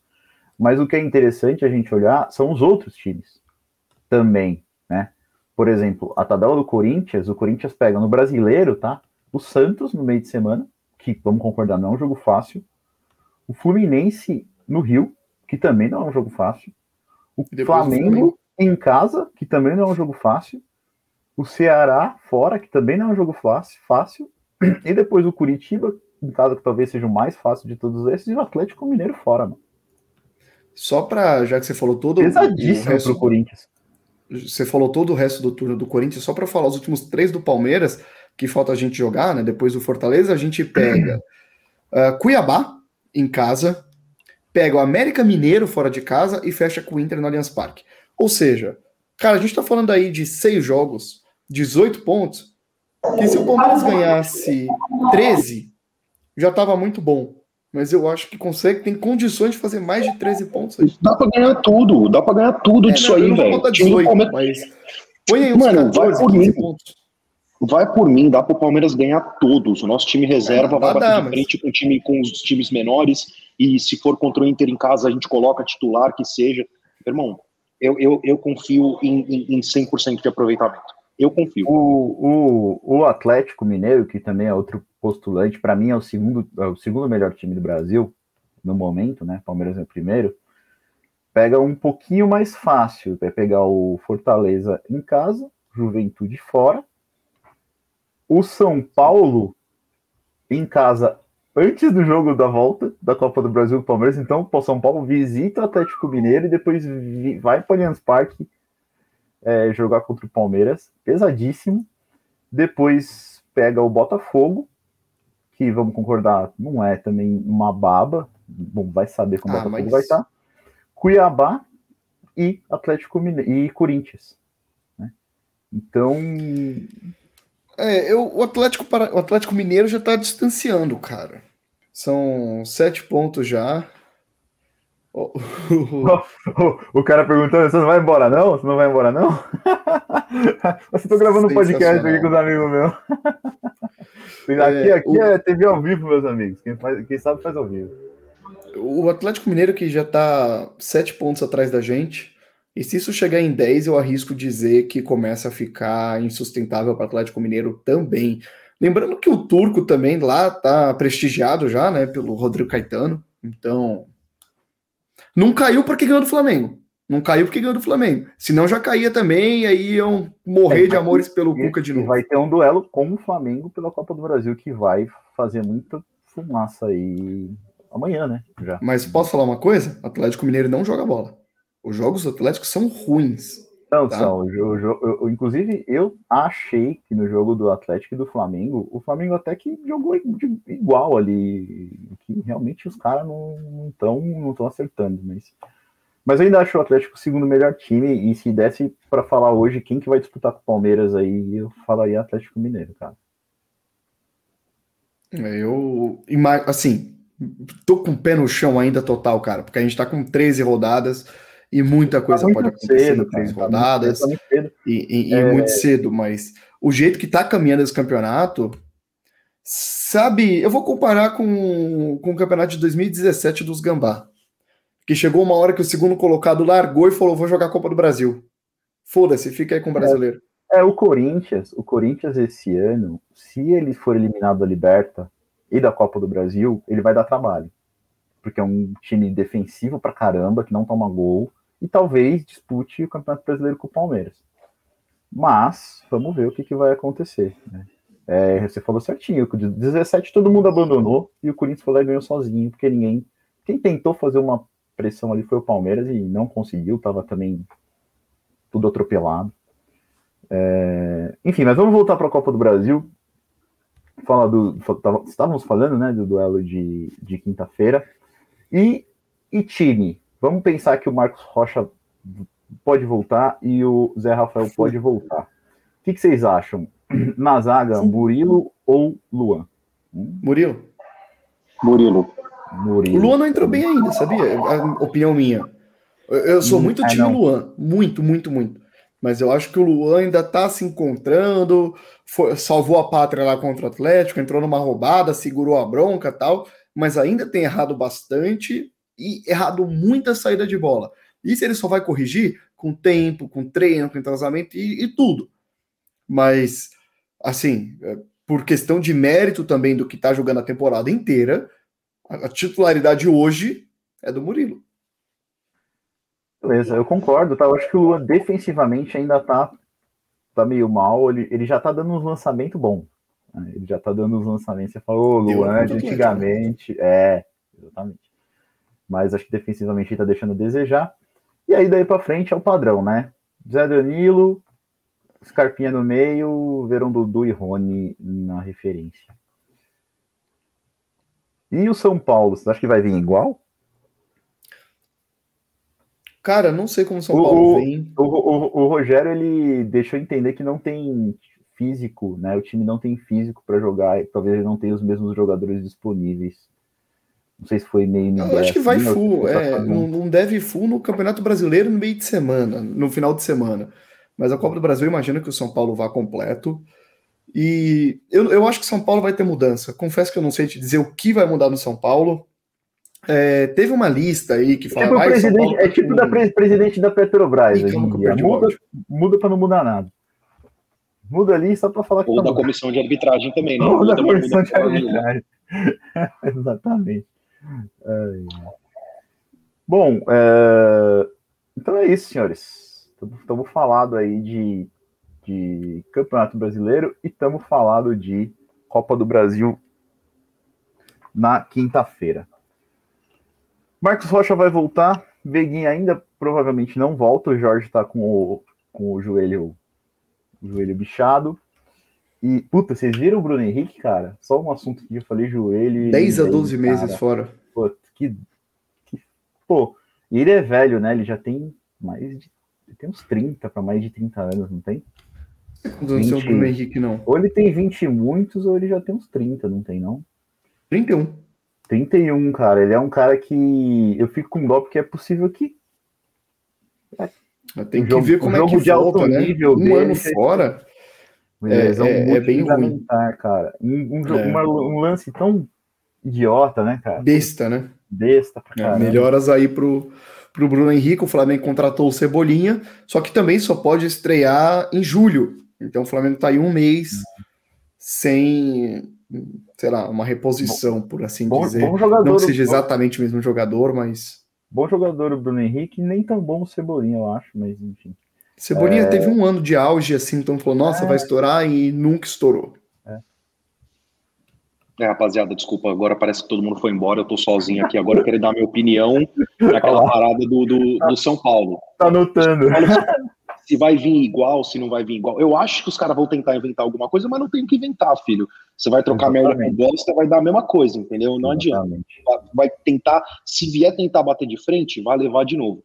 Então, assim, o Rogério Ceni eu, eu não tenho como falar que ele não é um bom treinador. Os trabalhos que ele fez no Fortaleza e no Flamengo foram bons trabalhos, certo? É, a torcida do Flamengo é super impaciente, não deu tempo pro cara. O cara foi campeão brasileiro e mesmo assim Imagina. assim embora. Mó estável lá, do, velho.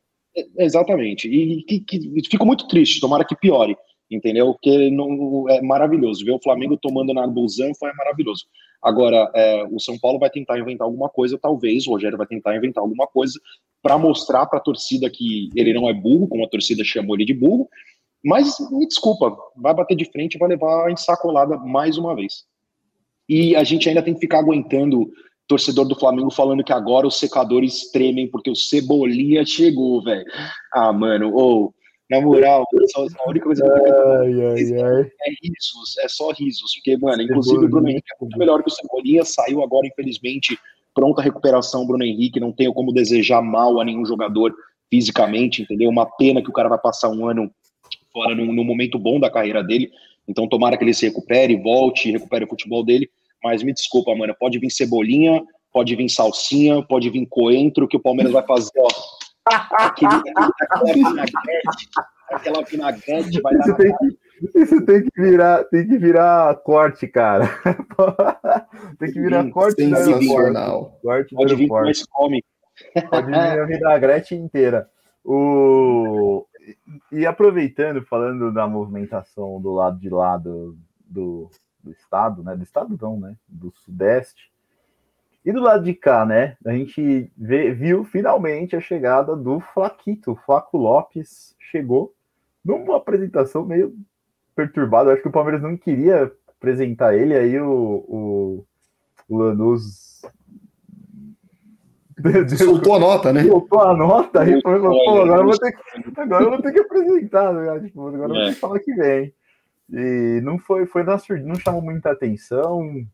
É, cara, ele tem uma cara de comédia, né, mano? Ele deve, se ele tiver, se for tão engraçado quanto a cara dele, ele vai fazer duplo com esse cara pra zoar os outros lá, mano ele tem cara de comédia e o Merentiel tem cara de bobo, velho. Caralho, pra caralho. Bobo, é o... nada, nada, contra, é o Labestia, né? Mas, mano. É, é... Tem, o, tem o Labestia e tem a Lamula. É Lamula. É o Piquerez. É o Piquerez. O Scarpa é maior comédia com esses gringos, comédia, mano. É demais. Comédia. comédia. E ele vai chegar... agora vai aprontar com eles. E Mais ele vai um chegar e vai, e vai jogar aí, como o Barreto falou, né? Acho que é 7 de julho, né? Que abre a janela. 7 de julho? 4. 4 de julho, então vai jogar na quartas da Libertadores passar, na quarta dos brasileiros passar e no brasileiro depois pra frente. E já que vocês estão falando de reforço de atacante, eu queria falar que hoje é dia 21 de junho. E sabe quem faz aniversário 21 de julho?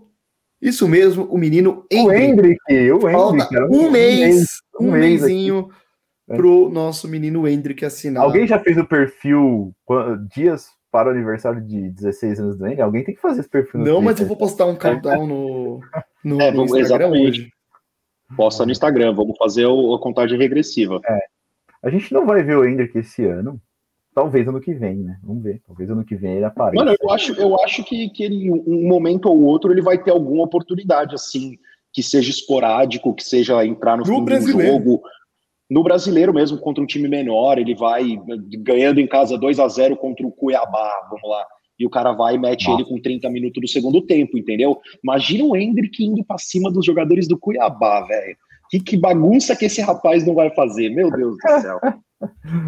é isso aí. Por enquanto, a aposta é o Flaco mesmo e o Merentiel, né? Mas o Merentiel vem mais na. Os dois vêm na expectativa, mas o Merentiel bem mais na aposta e o Flaco já bem mais no, no, no jogador formado, um jogador que tem um pouco mais de, de, de estrada rodada já.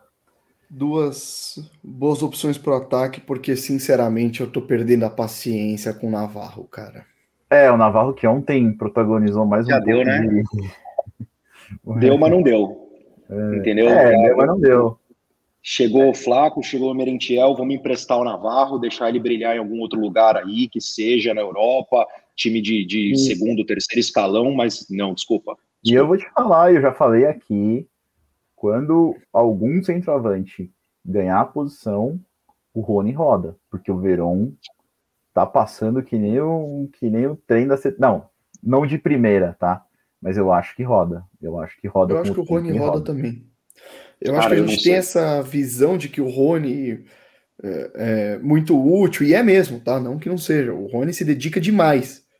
Mas quando a gente conseguir um centroavante, o Verón na, na esquerda, o Dudu na direita, a gente vai começar a entender que o time consegue rodar sem ele. O time consegue então, funcionar Rony... sem ele. E aí o Rony a posição tempo, dele... sei lá.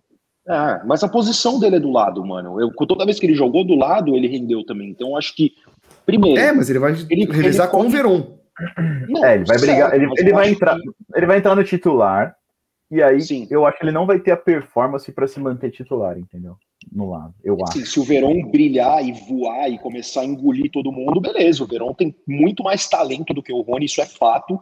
Mas eu acho que assim, o Rony, primeiramente, ele corre o dobro do, de, de, qualquer jogador do Palmeiras. Eu queria pegar as estatísticas de, de quilometragem dele corrida, de Cara, pressão feita, porque o que o Rony faz lá na frente para atrapalhar a saída de bola do, do, do time adversário e, e, fazer com que o Palmeiras tenha a capacidade de se montar e não ficar tomando contra-ataque, não ficar tomando pressão, o Rony é extremamente importante. O que eu não vejo o Verão fazendo, cara. Eu vejo o Verão, mesmo quando ele tá bem fisicamente, ele anda muito em campo. Ele perde a bola e a bola já tá a dois passos dele, ele não corre em cima para tentar tirar. Na, pelo menos não na maioria das vezes. Uma vez ou outra ele pode fazer. Mas eu acho que ele, ele é muito passivo às vezes. E o Rony não, mano. O Rony ele tá o tempo todo em cima dos caras. Mano, o, o jogador para jogar contra o Rony deve odiar o Rony, velho. Porque o maluco que corre e, e faz com que os caras tenham menos tempo para pensar. Isso é bom na primeira fase inicial de construção deles. E, e, o Palmeiras tem mais chance de roubar a bola, de se posicionar melhor e fazer os gols. Eu acho eu que o Rony é titular. Eu concordo é com você. O meu ponto é que muitas vezes essa bola que o Rony luta, luta e consegue, ele não consegue prosseguir com o jogo. Ele erra um passe ou entrega entrega num desarme, entendeu? É... Só que eu acho que isso é porque ele está na posição errada. Quando ele estiver na posição dele, eu acho que ele vai poder exercer o que ele sabe fazer, de ir para cima, de cortar, driblar, cruzar, entendeu? Porque lá na frente ele não tem o cacuete ainda. Quando tiver alguém com o cacuete jogar ele para o lado, eu acho que o Rony vai conseguir contribuir ainda mais porque ele já contribui para o Palmeiras. Beleza. E você precisa ir, Capê? Se quiser ir, fica à vontade aí, mano. Preciso, mano. Eu preciso fechar aqui. O expediente acabou, todo mundo foi embora, eu tô sozinho aqui. Então. Daqui a pouco vem a, a, a, é, faxina aí. Da limpeza, né? Da limpeza Não, eu preciso bater o cartão, ligar o alarme aqui, fechar tudo aqui. Fica Mas, mano, prazer é participar tá com vocês final de novo, também. mano. Maravilha, meu. Obrigado, Capê. Até a próxima. Valeu aí por entrar, por participar com a gente. E quase 100% confirmado para quinta-feira. Quase, quase 100, 99% Boa. confirmado para quinta-feira. E a São Paulinada vai ter que me aguentar aqui de novo, velho. O bagulho vai ser louco. Ah, Mas tamo junto, rapaziada. O Arão, o Arão, o Arão, o Arão. Ainda bem que esse vídeo saiu na internet, né? pelo amor de Deus. Um abraço, gente. Valeu. abraço, falou. Bom, Lembrando que. Fala. Não, eu só ia dar aquele recado básico, então, falando que no quinta-feira, né, tem o primeiro jogo, jogo de ida da Copa do Brasil, São Paulo e Palmeiras no Morumbi, e depois vai ter o nosso pós-jogo aqui, o João acabou de falar que está confirmado, então sintoniza aqui com a gente no YouTube, Facebook, sintoniza no YouTube, faz a boa pra gente. Mas estamos lá também no Facebook e no Twitter para trazer o pós-jogo. Mas é isso, cara, se você não for inscrito no YouTube, se inscreve aí, deixa o like, compartilha e segue a gente também lá no Instagram, arroba aeroporcos, faz a boa aí para nós. É de graça, irmão é de graça e o que é de graça também é o Scarpa, provavelmente, que vai sair no fim de contrato. Quer sair, quer ir embora, já teve algumas propostas, parece, né, da Turquia.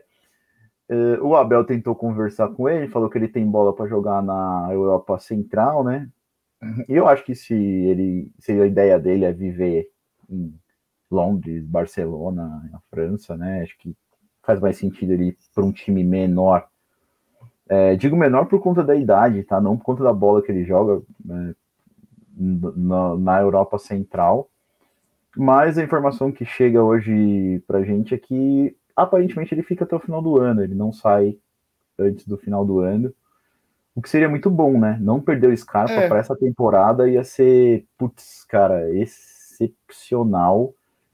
Que a bola que ele tá jogando é gigantesca, as assistências são gigantescas. Ontem, o cruzamento de direita na cabeça não, do Gomes. Cara, eu com a perna esquerda não consigo nem, eu não consigo nem me machucar. Se for para eu tropeçar com a perna esquerda, eu não consigo, tão incompetente que eu sou. E aí, assim, o Scarpa que veio de graça, né? Sai de graça. Tá, tá tudo bem. Né? Lembra que ele veio naquela rescisão contratual com o Fluminense, toda aquela é. briga que deu. E o Palmeiras não gastou nada para contratar ele, também não vai gastar nada, não vai receber nada na, na liberação dele. Recebe todo o serviço que ele teve pelo Palmeiras durante esses cinco anos. Foram cinco anos? Ah, por aí. Mas, mas foram cinco anos, mas que ele só teve bola agora. Assim, ele só teve bola com o Abel Ferreira. Antes é. da época do Abel Ferreira, ele era um reserva que entrava de vez em quando. Eu acho que o Palmeiras deve muito a ele e ele também deve muito ao Palmeiras. É, não, a relação amigável, é mútua. Isso vai ser amigável. Ele quer ir embora, o Palmeiras tem que entender. Agora, se agora, ele fizer a boa de ficar até o final do ano, aí vai ser excelente mesmo. É, agora, assim, claro, é decisão dele, eu não tenho nada com isso. Se ele acha que a Turquia é top para ele, cara, seja feliz na Turquia, mas quando ele falou que era ir para Europa, eu tava imaginando que ele ia para Espanha, que ia para França. Turquia, Scarpa. Porra, fica, você vai ir pra Turquia, fica no Brasil, irmão. Mas, enfim, cada um com a sua, né? Acho que a Turquia ainda é melhor que o Brasil, mas. Porra nenhuma. É, enfim, mas a gente vai perder o Scarpa, cara. Um cara que tá dando medo de perder também é o Gustavo Gomes. Acho que a gente não perde ele por causa, por causa da Gomes... idade. Já foi, já voltou, né? Jogou no Milan. Eu ia falar, se ele não se aposentar no Palmeiras, ele vai embora no final de carreira para jogar no clube lá que ele foi revelado. E eu acho que ele tem Gomes está com 29, é velho para Europa e novo para o Brasil. Ele gosta de São Paulo, ele gosta do Palmeiras, ele convenceu um monte de gente para vir jogar aqui já. É... Filhos dele vivem com a camisa do Palmeiras. É, é, eu acho que tá tranquilo. Acho que agora a gente tem que pensar assim, tipo, de muito essencial. Acho que o Veiga não sai, eu acho que o Gomes não sai, o Everton não sai. Acho que o mais essencial aí é o, o, Zé Rafael não sai, é o Danilo, seria hoje o a pior uh, perda para o Palmeiras, na minha opinião. Nem e brinca daí, com isso. É, e daí para frente seriam jogadores que são meio reserva, meio, meio reserva, meio titular. É, a janela agora não está tão aquecida. Temos quem já chegou. Vamos esperar abrir para ver o que acontece. Fato é. Você acha que pinta mais alguém no Palmeiras? Não. Eu acho que não também. Eu acho que. Não, acho que tá eu gostaria muito que viesse mais um, mais um meia. Um, um, eu gostaria que viesse um meia direita. Mas não tem muito esse cara é, disponível é. No, no, mercado e. É, eu acho que o Palmeiras que... fez agora contratações pontuais porque realmente precisava. Realmente precisava de um centroavante. O Palmeiras tentou Navarro e, e Merentiel. Com certeza chegou à conclusão de que o Navarro não dava. O Navarro tem que ser emprestado no final da temporada. E aí foi atrás do, do Flaco também. O Navarro deve ser emprestado. O Palmeiras trabalha com os dois. Ainda tem a opção do Rony fazer a, a terceira opção para ser centroavante, por assim dizer, uhum. né? Ou talvez até, se você precisar mudar um esquema tático durante o jogo, você tem a opção do, da mobilidade do, do Rony, que o Abel gosta de chamar de jogador coringa, né? Então tá, tá aí essa, essa possibilidade. Mas tá fechado. O, o time tá fechado e é bom que esteja fechado, porque agora a gente vai entrar numa fase de mata-mata, vai entrar numa fase que é necessário entrosamento e é necessário grupo. E é necessário os jogadores entenderem que, pô, eu cheguei aqui, fui eu que trouxe o time para o mata-mata, e nada mais justo do que eu jogar o mata-mata. É, É isso aí. E se responsabilizar também. E se, e se responsabilizar, também. Palmeiras não é, ganhou, não vou falar que o Palmeiras não ganhou nada aí nesse ano, mas dos, dos três campeonatos principais, o Palmeiras não ganhou esse ano ainda, mas está muito vivo em todos. É, é o, o, o, campeonato esse ano vai ser repete pênalti. Então a gente vai ver muito gente boa perdendo pênalti aí. E assusta um pouco, mas eu quero ver o Palmeiras, cara. Se chegar na situação de ter um pênalti, eu quero ver o comportamento, porque pênalti é muito grupo, é muito o que você falou, é muito responsabilização. Eu cheguei aqui, eu tô aqui, eu mereço tal. Eu acho que isso é importante também, né? considerando que, na minha opinião, vai ter bastante pênalti por conta da falta do gol fora. Bom, estamos falado, bora pro Catrapo? Tem Catrapo?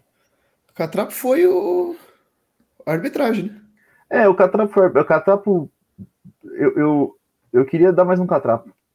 Eu queria perguntar para você como que tá o mercado imobiliário na região que você mora aí tá, tá aquecido? Aluguel tá barato, Nossa, tá caro? Não, por quê? Não, cara, é porque parece que o Palmeiras comprou um terreno. É? Na cabeça é. de quem? Na cabeça do Jorginho. e foi barato, cara. Foi bem baratinho. É, Jorginho, Jorginho. Foi bem, foi Ele tentou surfar a onda do, dos técnicos que estão criticando os estrangeiros mas o tiro dele saiu pela culatra, né? Porque ninguém comprou o discurso então, dele no mano, final do ninguém dia. comprou, ele foi meio que refugado por toda a imprensa, a imprensa normal, e ele não cala a boca. Ele continua falando, mano, ele continua falando. Ele não sabe aquela velha, aquela velha máxima do cala a boca, senão você vai passar vergonha. É, sabe a impressão que eu tenho? Vergonha. Os técnicos brasileiros, eles não gostam do do, dos estrangeiros pela reserva de mercado. Os caras estão acostumados a poder trabalhar, rodar os clubes lá, e agora tem brasileiro, estrangeiro vindo treinar os principais clubes do Brasil, e para eles está sobrando o Atlético Goianiense, né, Jorginho? E aí o que, que acontece? Até uns dias, a imprensa batia no Abel. Só que hoje não bate mais. Então, assim, eles não precisavam falar muita coisa, porque tava a imprensa lá batendo e eles só tinham que endossar. Era tá só, dar, certo. Quem falou só jogar aquele fósforo ali, só jogar aquele fósforo ali que o é... álcool, a gasolina já tava lá já. Só que a bola que o Palmeiras joga é tão impressionante, mas tão impressionante que a imprensa se rendeu. Os rivais se renderam. Tirando o torcedor nervosinho falar, ai, perdi para time sem mundial. Hoje é normal você falar com alguém e o torcedor falar, mano, perdemos para o melhor time do Brasil. Eu estava vendo uma análise do, do, São Paulo antes do jogo, de uma página São Paulina, que eles palpitam lá também. Dos seis que palpitaram, um colocou vitória de São Paulo por 1 a 0 um colocou derrota e o resto colocou empate com a descriçãozinha lá, torço para que seja empate.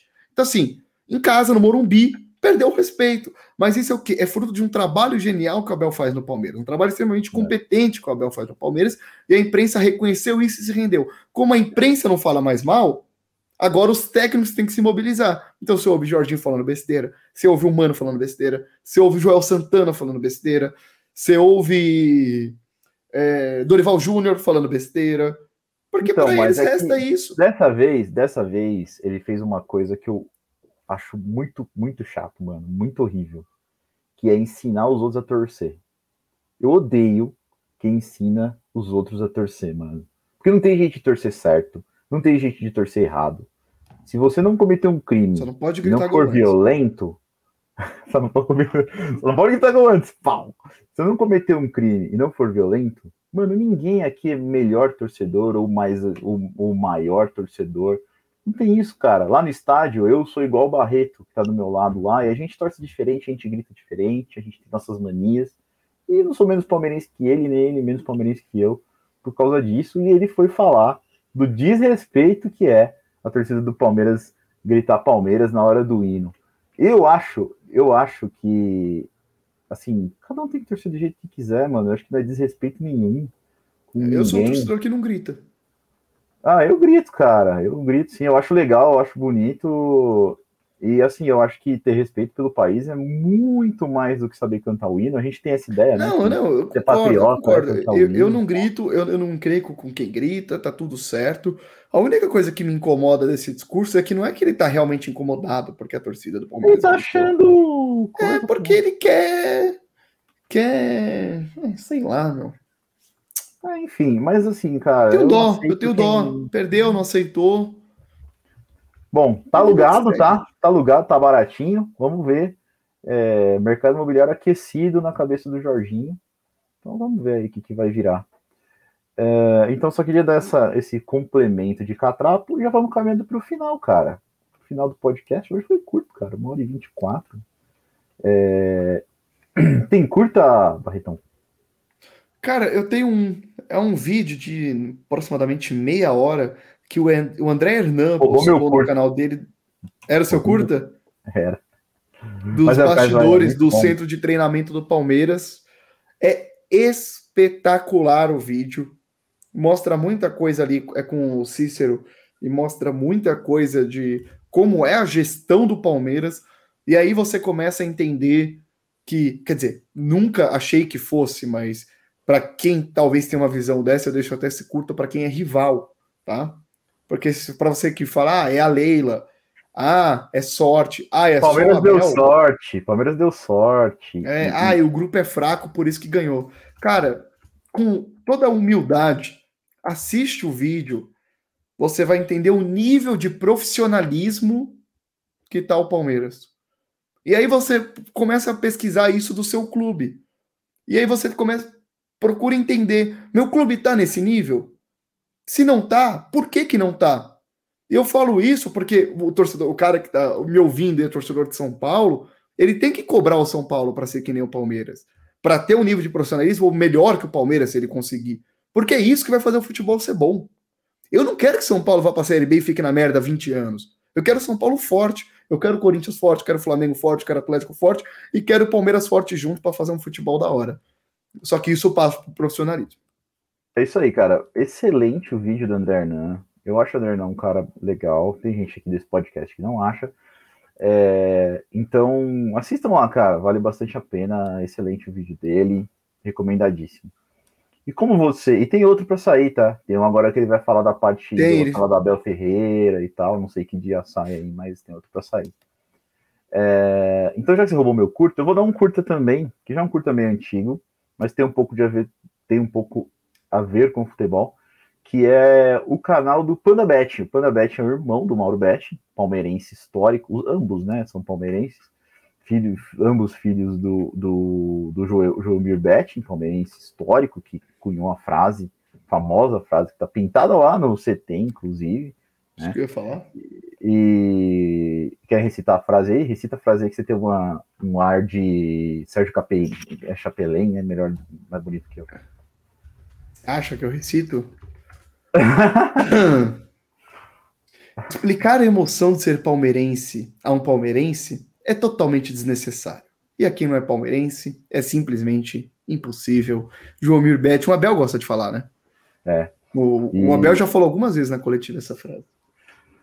Exatamente. Ele tem um canal, o Panda da Aviação, tá? E tem um canal que é o, o Panda Aviation. Então sigam ele lá no YouTube, fazer propaganda para colega aí. É, seguir lá no YouTube, é, Panda Aviation. Muitos vídeos legais de aviação, alguns falam até um pouco de futebol.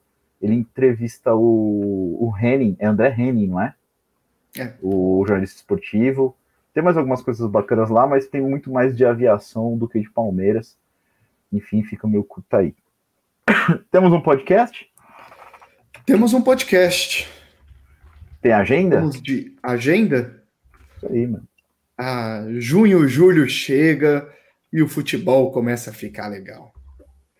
Finalmente a gente sai, entra no segundo semestre, sai aquela coisa de o Palmeiras pega o Mogi Mirim, o Monte Azul e o Sinop pela Copa do Brasil. Agora sim, o Palmeiras pega primeiro São Paulo pela Copa do Brasil, Morumbi, quinta-feira, 20 horas. No final de semana. Transmissão da Amazon. A... Transmissão da Amazon Prime. Transmissão da Amazon, é, Amazon Prime. É. é, isso aí. No domingo, tem Havaí e Palmeiras, 16 horas, lá na ressacada. Essa é a transmissão provavelmente deve ser na Globo, em Havaí, né? Deve ser transmissão da Globo, jogo domingo, 16 horas, dia nobre de futebol, em homenagem ao São Paulo. Dia nobre, dia nobre. E, para fechar aquele ciclo de três jogos, Cerro Portenho e Palmeiras na próxima quarta-feira, dia 29 de maio, 19 e 15. Arrisco dizer que a transmissão é exclusiva da Comebol TV. Cerro pelo horário, Palmeiras, mas exclusiva da Comebol. Pelo TV. horário, é. Mas aí fica a confirmar, são três jogos fora de casa. Teremos o tradicional pós-jogo depois dele e compromisso marcado também para o nosso podcast na próxima terça-feira, dia 28, que a gente vai falar, claro, da Copa do Brasil, do jogo do Havaí e fazer aquele esquenta para o jogo da Libertadores. Sensacional, muito obrigado, Barreto, muito obrigado a todo mundo que acompanhou a gente, Alvi Rubro, Francisco, Francisco Patrício, Leonardo Fraga, o Cadu Vasques, o João Mário Capellini, que saiu do Trump, já mandou mensagem, o Wallace e todo mundo mais que assistiu aí. Muito obrigado para todo mundo. Tenham todos uma ótima semana. Domingo nós estamos de volta com o pós-jogo. Obrigado, Barreto, e avante palestra. Avante. Falou!